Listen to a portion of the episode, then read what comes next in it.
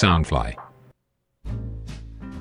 Hello，大家好，欢迎来到南洋奇闻，我是扎古叔叔。南洋奇闻是由 Soundfly 声音新翅膀监制，全球发行。那么在录音的这一天之前呢，啊，就国际上发生了非常大的事件，而且在二十四小时里面来了个大反转啊，让叔叔呢还空欢喜一场，就是那个俄国的佣兵呢瓦格纳集团政变的那个事了哈。相信很多听众可能有留意国际时事的话，都会知道，瓦格纳集团呢本来就是俄国的这个佣兵集团啊。收钱办事，那么他们一直以来呢都是攻打这个乌克兰的主力之一。瓦格纳的首领以前是一位厨师，他跟俄国总统普京也算是非常好的朋友，所以就是骑在巨人的肩膀之上啊，所以就能够啊一飞冲天，而且一直当普京的黑手啊，去间接的去干涉他国事务，还做一些啊战争暗杀，还有其他啊非常肮脏的东西啦。那么前一阵子呢，这个瓦格纳集团他们就有控诉说，俄国呢给他们的补给不足，而且战场上的指挥也混乱，导致他们很多人啊受伤或者是送死。我前两天呢，就突然间他们说啊要挥军直上莫斯科，成为下一任总统。一路上势如破竹啊，俄国本土的士兵也没有阻拦他们，甚至还给他们开路，就吓得普京呢卷着尾巴啊逃离莫斯科，逃去这个圣彼得堡。那个时候，叔叔还以为啊，俄国就此呢亡国，啊，普京就此完蛋这样子哈，然后世界的秩序呢又会来一个大洗牌。结果没有想到，二十四小时之后，据说是受到了白俄罗斯的调停啊，这个瓦格纳集团就说好放弃了，不打俄罗斯了啊，转而把这个军队呢移动过去这个白俄罗斯，那普京也可以回去自己的家里做了。啊，之前还称这个瓦格纳集团为叛军，现在呢却撤销一切的罪名啊！这个政变呢变成了一场大闹剧啊！不过叔叔也是想呢啊，听到一些其他的分析师也说，这个流产的政变呢，其实也揭开了俄国和普京的底牌啊！啊，不管之前他们吹得自己多大多强，其实呢现在底牌被揭开，原来是那么孱弱不堪呢，让这个佣兵集团瓦格纳呢可以直捣黄龙。完全是唐朝安禄山搞的安史之乱的重演哦。那么相信这一次普京回去啊莫斯科之后，应该啊这个位置也是坐不暖的啦，因为很可能其他的军阀呢也可能会反他啊。北京那边呢，相信习大大也是啊很尴尬了哈，他一直依靠的俄爹呢居然那么窝囊哈，相信他自己也要考虑一下，一旦他对台湾动武的话。自己会不会也是陷入普京这样子的情况啊？无论如何呢，叔叔还是在这里啊祝福一下这个普京，还有啊习大大呢，希望他们赶快啊喝水的时候呛死啊，不要再贻害人间啦。好，本集呢，叔叔又来到南洋奇闻的这个真实犯罪案件，而这一次这一个呃非常让人惊悚的案件呢，是发生在巴基斯坦。那么最近在台湾燃烧起来的这个 Me Too 事件，哈，呃，涉及很多在政治上、商业上以及娱乐圈里面呢有头有脸的人物啊，甚至还有网红呢，呃，就是去性骚扰他人，还有更严重的就是非礼，甚至是强暴了。那么受害者除了女性之外，也包括男性，很多受害者都是在发生事情之后多年啊才爆出来。主要原因还是因为加害者呢本身有这个权势，可以威胁受害者呢啊不要爆出来啊，也可以透过各种各样的力量或者是关系呢把整个事情压下来这样子哈，所以会让受害者呢觉得彷徨无助啊，一直隐忍，造成了啊可能心中的一个不可磨灭的创伤。那么这一次发生在巴基斯坦的案件呢，听众们听了可以作为一个借鉴啊，它可以说是这个 Me Too 的。加强版啊，非常残酷的 Pro Max 版哈。这个事件的始作俑者呢，叫做 Javid Iqbal 啊，叔叔就简称他叫做 Iqbal。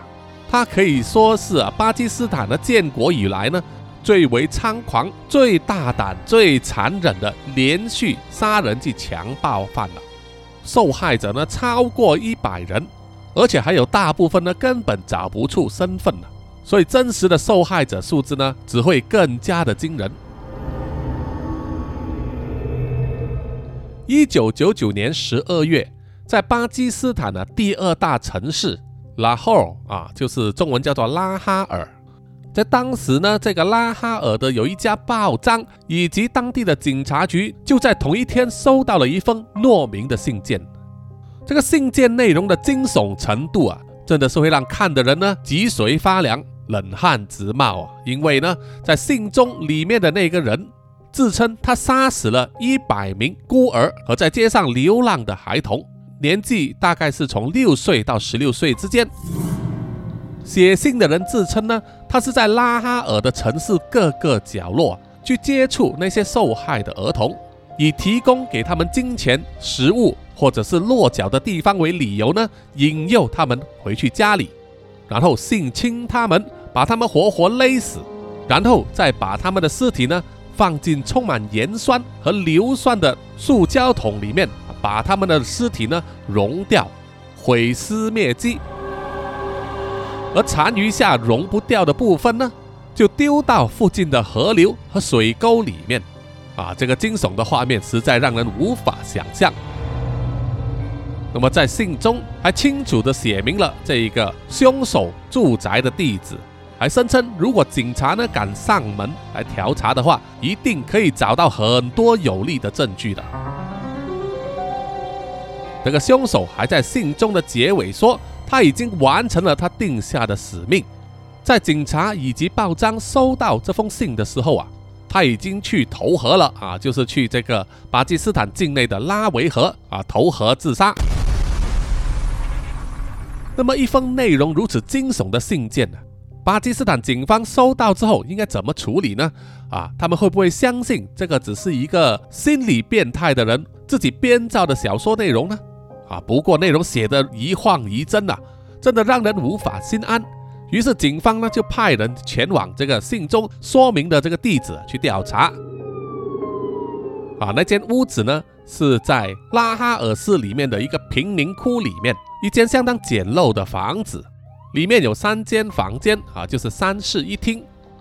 啊。警察到场之后就发现了这个屋子的墙壁以及地上的地毯呢，都沾有血迹。然后在房子的墙壁以及周围呢，都散布了很多这个男孩子的个人资料和照片，清楚列明了那个人的名字、岁数啊、身体状况、外形的特征，以及呢他们的死亡日期，还有是怎么死的。啊，完全就像是一个疯狂的杀人犯啊，在展示他彪炳的杀人记录。而警方也在那间屋子里面找到了两个巨大的塑胶桶，打开之后啊，散发出一股让人作呕的气味。因为呢，这两个桶里面装满了盐酸和硫酸之外，居然还有三具孩童的尸体啊，被溶解到一半的尸体。其他的发现呢？还有装起来有六个大袋子的各种啊孩童衣物，还有拖鞋，相信就是那一些被杀害的孩童呢留下来的哈，成为他们的遗物。那么警方在那间屋子里面有逮到那名凶手吗？啊，其实没有，只是逮到了四名，相信是帮凶的男孩，他们都非常年轻啊，年龄大概介于十一岁到十七岁之间。而这一次的搜查行动呢，也不算是一无所获，就是有找到一些证物。那么有四名嫌犯，只是真正的凶手呢，依然逍遥法外啊，有一大堆未解之谜。警方把四名嫌犯少年呢带回警局里面扣留，并且进行审问。结果隔天呢，啊，其中一个嫌犯少年就死掉了。警方就声称，那名死掉的男童呢。是从牢房的窗口里面往外跳啊跌死的，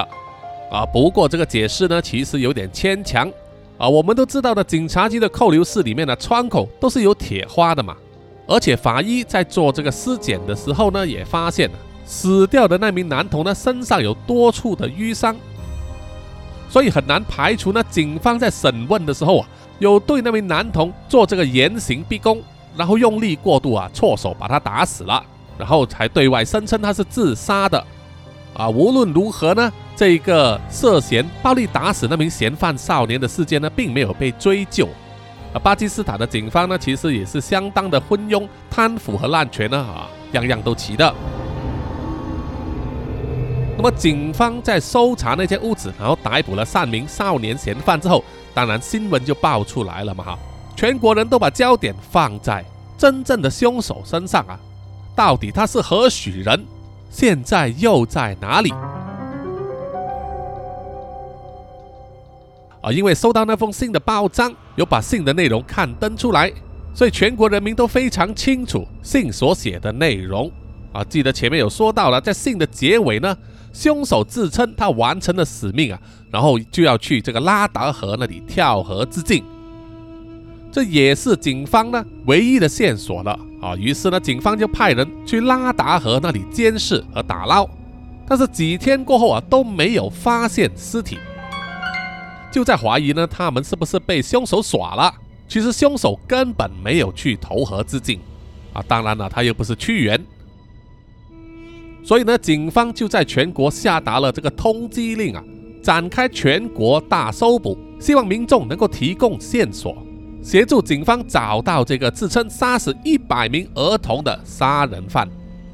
希望啊在出现更多受害者或者是这名凶手啊自杀之前呢，把他抓住。通缉令下达之后啊，整整一个月，警方都徒劳无功，一个嫌犯也没有抓到。那么就到了一九九九年十二月三十日的时候，那一天突然出现了一个转折。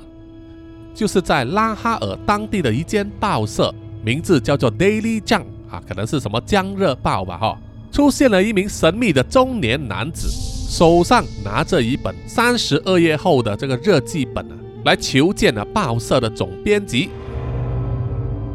啊，这个画面是不是有点像那一部电影《火线追击令》啊？，Seven，那个杀人犯呢自己去警局自首，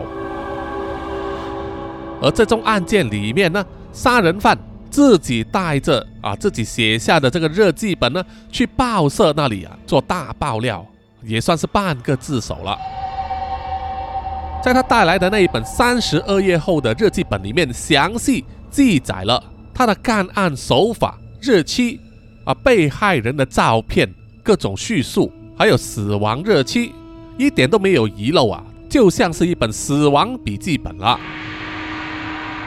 那么报社的总编辑看了那本日记本之后啊，当然是吓得面无人色了，不敢相信眼前坐着的一个啊看起来斯斯文文啊有一点白发、戴着一副黑框眼镜的中年男子呢，居然就是那个杀了一百个孩童的杀人犯。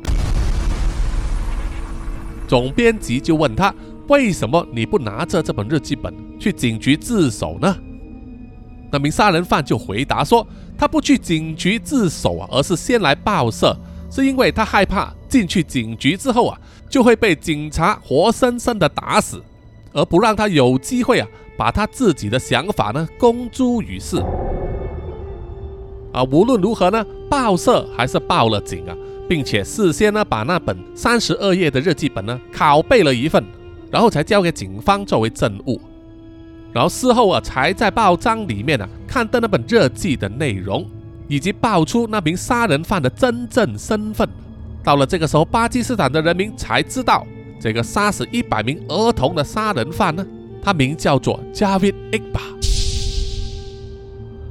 在被捕之后啊，Iqba 对自己的所作所为呢，完全没有一丝愧疚，丝毫没有感到羞耻。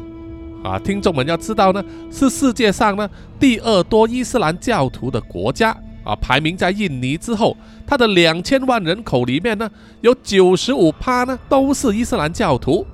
而在伊斯兰的教义里面呢，他们是非常排斥这个同性恋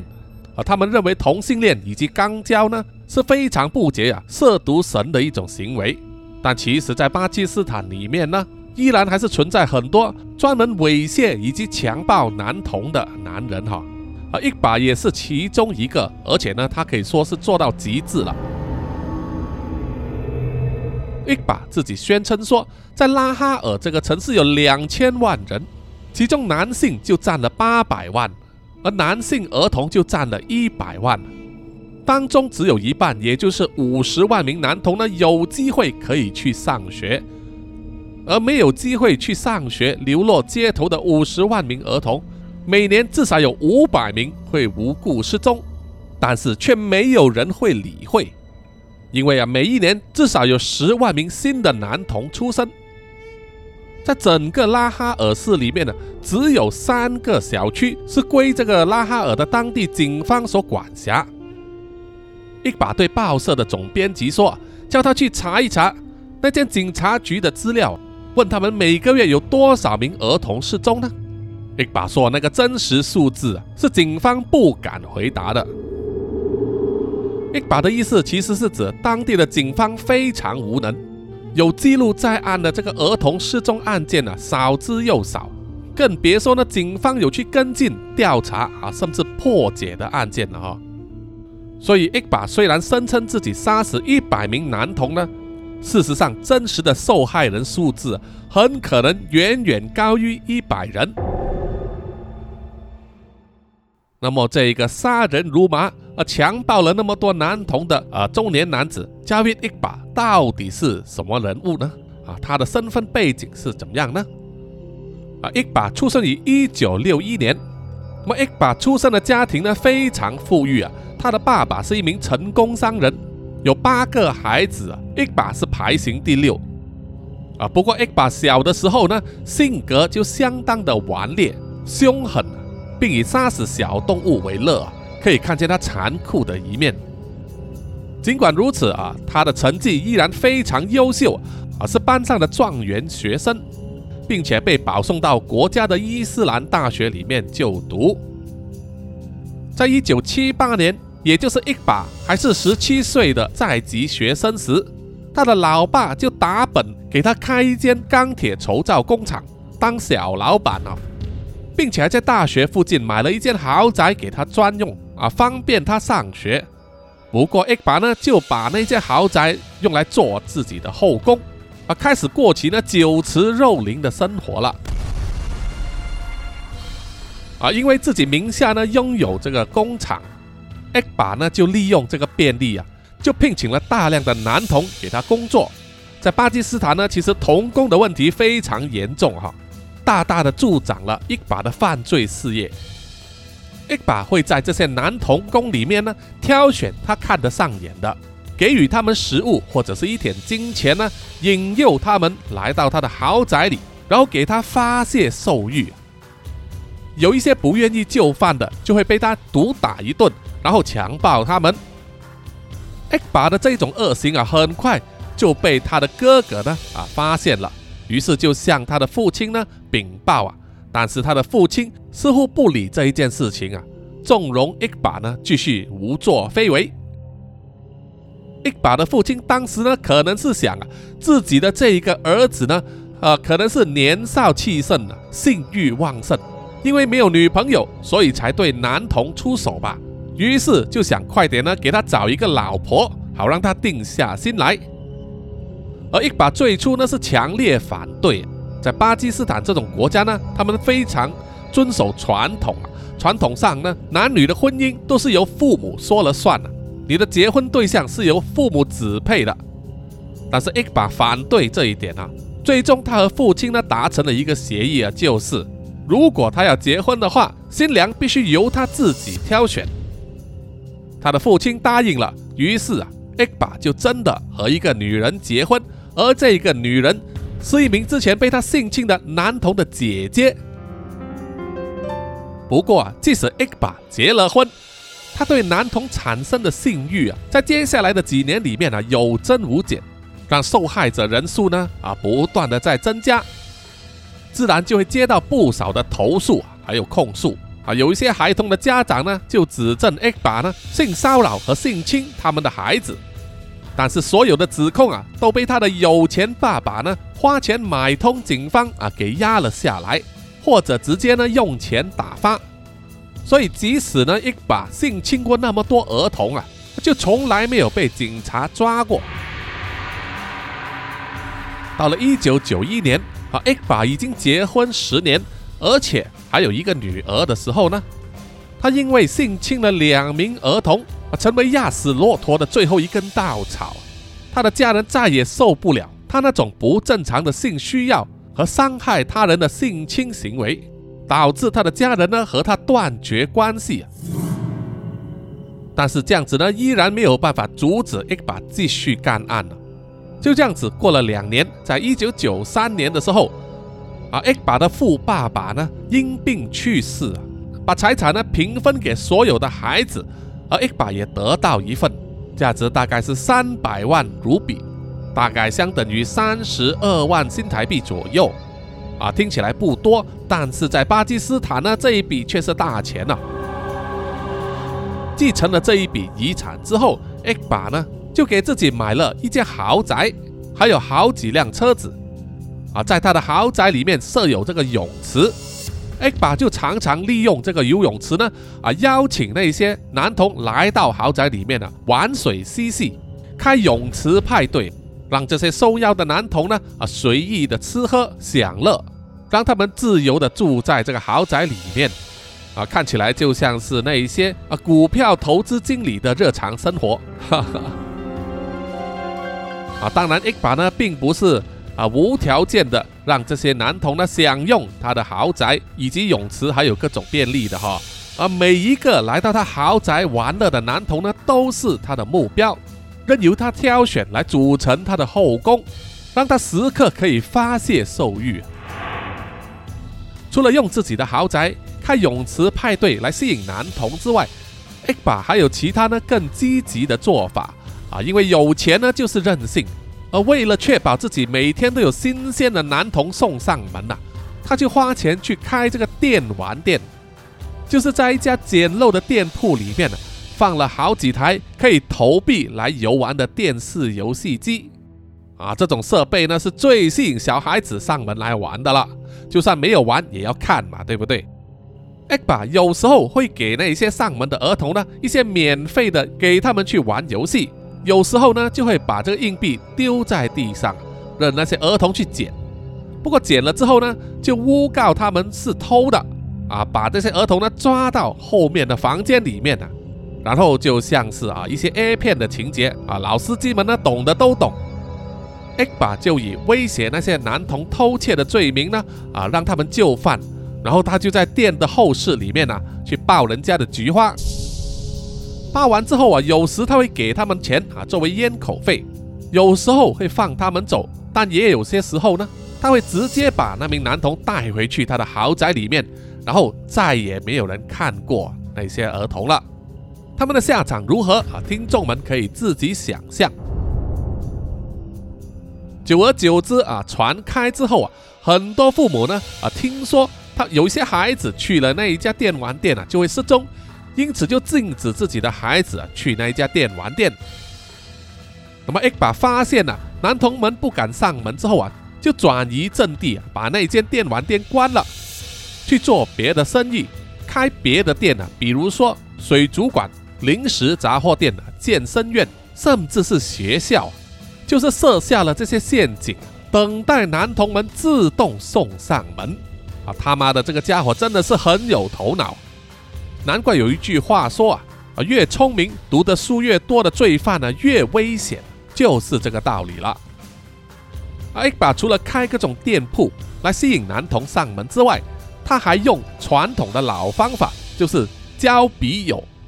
啊，在九十年代，手机还没有流行，也没有社交媒体的时候呢，啊，大家非常清纯的。就是透过报章或者是各种杂志里面的这个笔友栏呢，来交笔友了哈。X 把就会挑那些男孩呢，然后写信给他们，和他们做朋友，以礼物或者是金钱呢，引诱他的笔友发照片给他，甚至挑选他喜欢的那一些呢，啊，花钱请他们亲自来到他的豪宅，啊，之后的情节当然也不用叔叔说，大家都可以想到会是怎么样了。X 把这样子的持续的干案，一直到一九九八年九月的时候呢，啊，他也有不走运的时候，就是呢，他被人抢劫了，还毒打了一顿呢，打伤了脑袋，让他昏迷在医院呢，长达二十二天。X 把出院之后，就马上被警方逮捕了。因为有一名男童呢，就控告他啊性侵啊抱他菊花，啊警方虽然抓了他，但是依然让他保释出狱。不过一把花了钱离开警局，回到家之后啊，才发现他的那间豪宅、所有的车子，还有他的那些生意呢，都被变卖了，用来支付他的医药费。所以他现在呢，变成了一贫如洗啊，一个贫穷贵公子啊，无家可归。无处可去，啊，他的之前的家人也不理他，于是伊巴只好想办法呢，去到拉哈尔市的这个贫民窟里面呢，租了一间小屋作为栖身之所。从一个娇生惯养的贵公子变成了穷光蛋呢，并没有改变伊巴，啊，他没有停止过对男童出手，啊，现在他没有这个东西呢，能够引诱男童上门呐。于是他就采取另外一个方法，就是绑架男童了。因为伊巴发现啊，在拉哈尔城市啊，还有这个贫民窟周围呢，有大量来自乡村的这个儿童呢，流落街头，可能无父无母，也有可能呢，父母是忙于工作糊口啊，没有时间照看孩童。这些人呢，就成为伊巴的目标。为了生活呢，这些男童可能要去做童工，或者是拾荒当乞丐，而艾巴呢就会啊以提供给他们食物或者是金钱呢作为理由诱拐那些男童，而且这次啊他又尝到了甜头，因为他发现呢这些孩童往往啊没有人会理会他们的去向、他们的生死，他拐带了这些男童之后，没有人会去跟踪追查。而警察也往往不受理啊，因为这一些流落街头的儿童呢，他们的父母可能都是贫贱之人，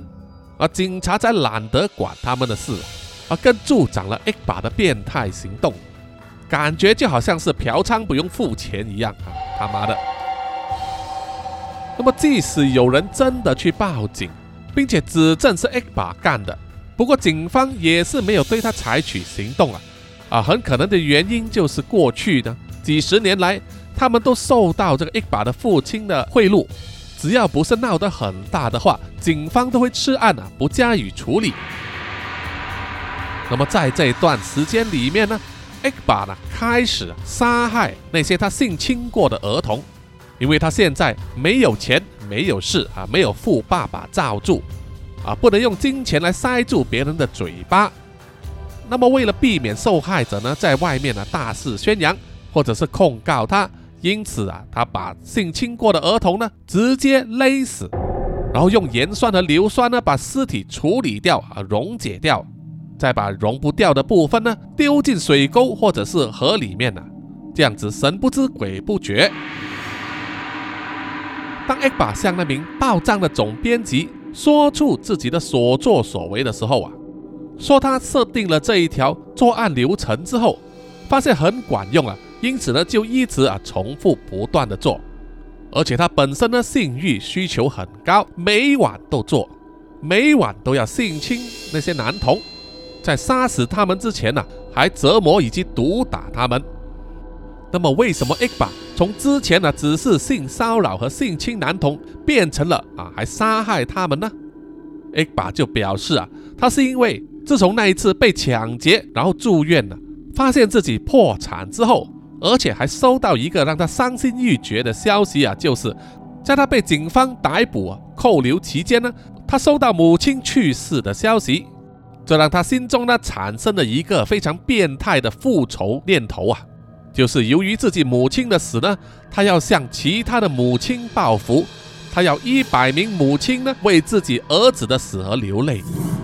所以在坐牢期间，他暗暗对自己发誓要杀死一百名儿童。让一百名母亲也尝尝那种肝肠寸断的滋味啊！所以当他出狱之后呢，就开始啊啊，除了强暴啊、击奸那些男童之外，还把他们杀死啊，溶解尸体。那么在这个过程之中，那四名少年帮凶又怎么样和他啊牵在一起的呢？这个新闻上并没有解释啊啊！叔叔在想，那四名帮凶很可能之前也是他的受害人。啊，可能因为被他性侵而患上了斯德哥尔摩症候群，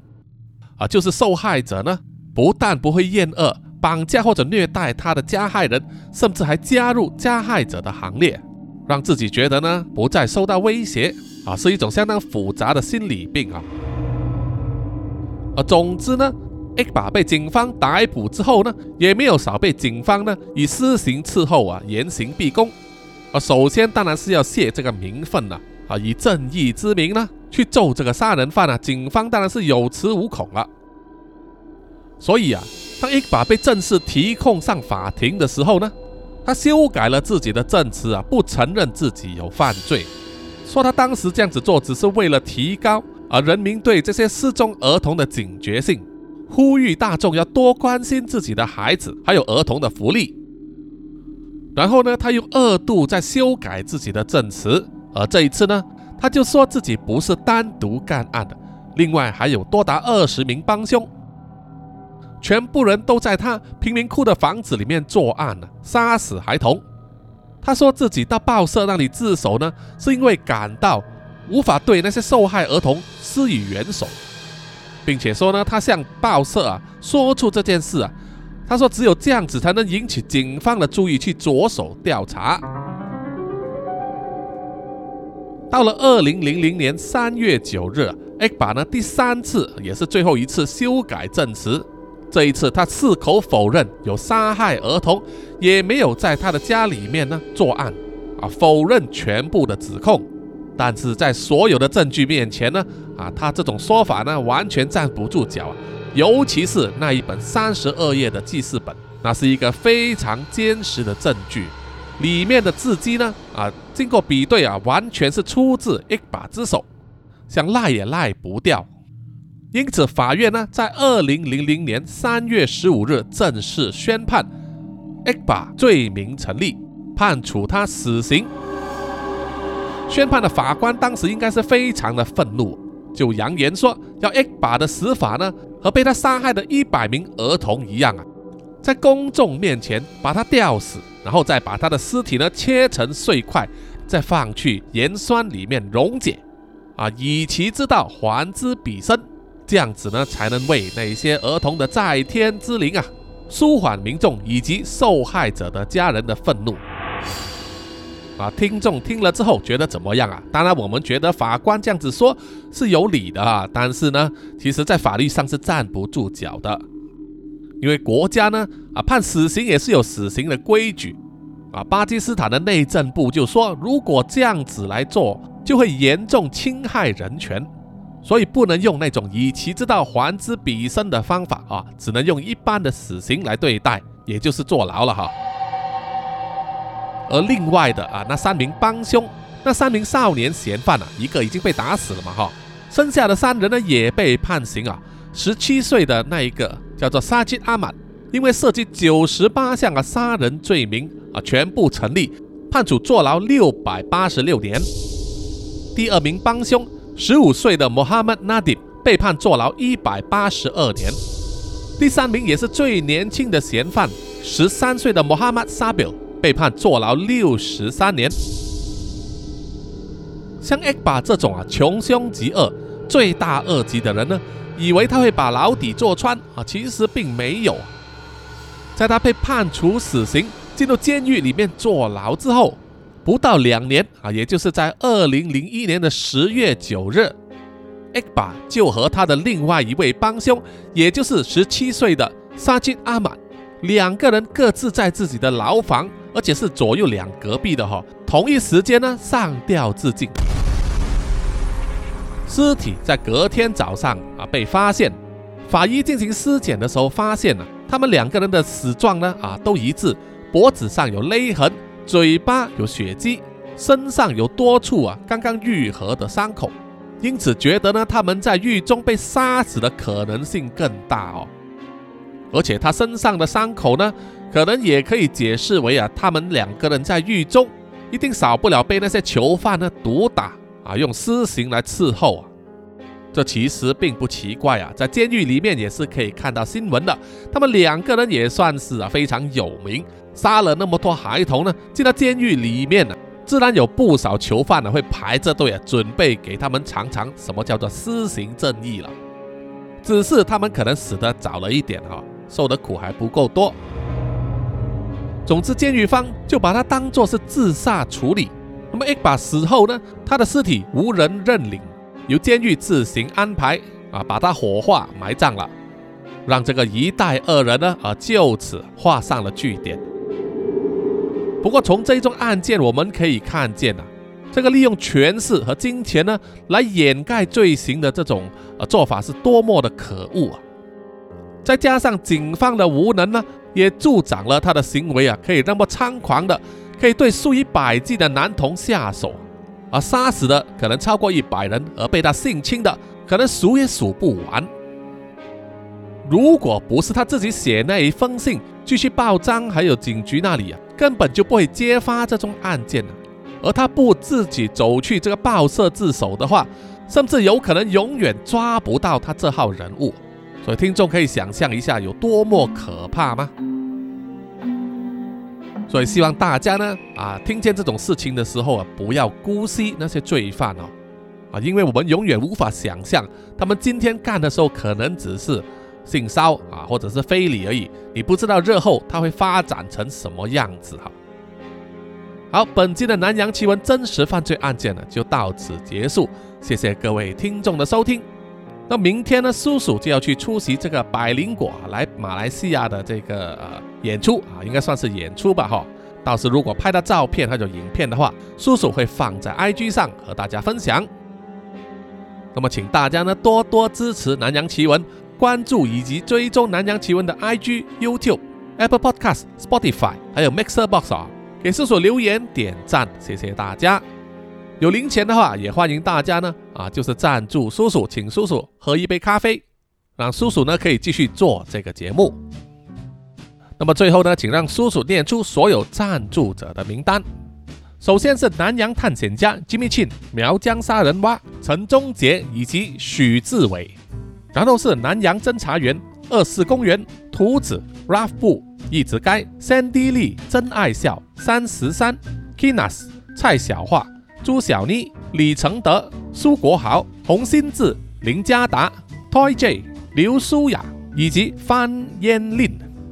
然后下一批呢是南洋守护者许玉豪、彰化的 Emma、林奕晨、玉倩妈咪，还有 Forensic 叶。